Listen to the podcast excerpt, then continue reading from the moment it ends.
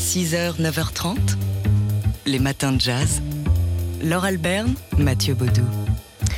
Et en ce 17 février, ce matin, on se souvient de Thelonious Monk, mort un 17 février, c'était en 1982, il avait 64 ans.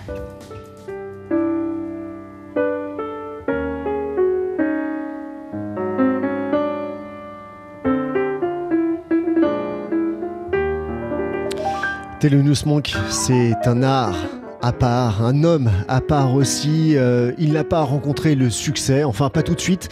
Le parcours a été long et difficile et ce qui lui a permis de développer cet art si singulier du, piano et, des arrangements, eh bien, c'est l'aide, on vous en a souvent parlé, de la bonne muse des boppers Panonica de Königswarter.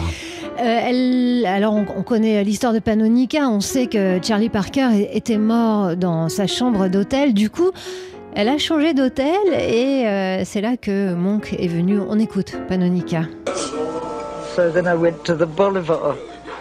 Alors, je suis allée à l'hôtel Boulevard. Je me suis procuré un piano et Thelonious m'a rejointe. C'est là qu'il a écrit Blue Note Corners, Boulevard Blues. On passait nos nuits dans les clubs et puis tous les musiciens venaient avec nous au boulevard. Avait d'incroyables jam sessions qui duraient jusqu'à 8h ou 9h du matin.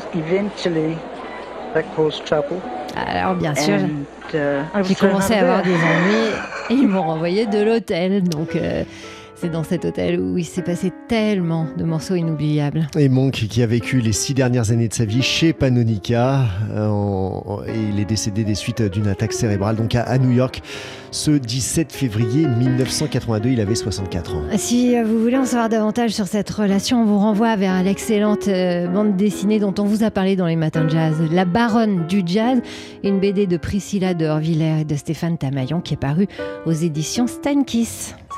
6h, 9h30, les matins de jazz. Laure Alberne, Mathieu Baudou. Sur le site slate.fr et dans un article de Manuel Perreux, gros plan sur la chanteuse euh, oubliée Mamie Smith qui a signé en 1920 le premier gros succès enregistré par un, et en l'occurrence une, artiste africaine-américaine. Un tube euh, sorti sur le label OK Records, un label euh, créé aux États-Unis pour faire entrer les musiques des immigrés, des musiques enregistrées en, yiddish, en allemand ou en suédois pour les faire pénétrer le, marché américain. Et c'est Perry Bradford qui est allé voir le label OK, OK Records euh, Perry Bradford, c'était un, compositeur et un auteur de, chansons pour, euh, pour des, cabarets et des minstrel shows. Il est allé voir le label en, lui disant pourquoi ne pas sortir un morceau enregistré par un ou une artiste noire. Avec cet argument, il y a 14 millions de noirs dans ce grand pays. Ils achèteront des disques s'ils sont enregistrés par l'un d'entre eux parce que ce sont les seuls qui peuvent chanter et interpréter correctement des morceaux de jazz. Alors il arrive avec une idée, une autre idée derrière la tête, des chansons écrites pour une autre artiste de vaudeville, Mamie Smith. Elle enregistre d'abord avec des musiciens blancs et puis avec un orchestre de musiciens africains-américains, ce Crazy Blues qui va se vendre à 75 000 copies dès le premier mois.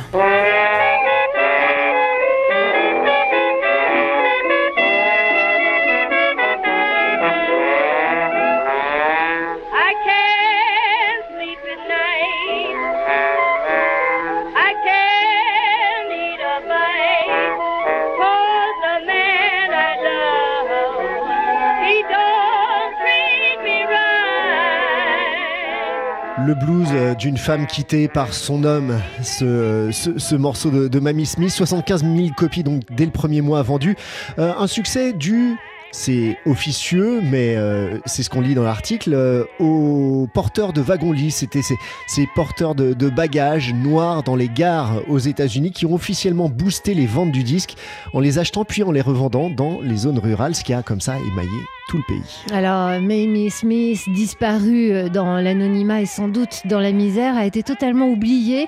On, a juste retrouvé sa trace en 2013. Il y a une pierre, une pierre tombale euh, commémorative qui a été déposée en 2014. Et pourtant, sans, sans Mamie Smith, il n'y aurait pas eu les autres, celles qui ont suivi Bessie Smith, Marenay ou encore Ethel Waters, des femmes aux carrières plus prolifiques ou emblématiques. Un article donc à lire sur le site slate.fr. 6h, 9h30, les matins de jazz. Laure Alberne, Mathieu Baudou.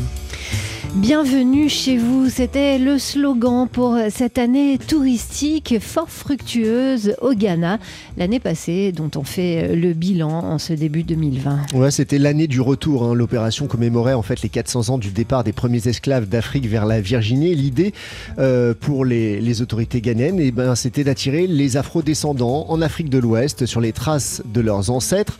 C'était aussi euh, une façon euh, de renoncer à la tutelle du FMI, le, le tourisme étant le quatrième secteur le plus porteur hein, de, l'économie euh, au, Ghana.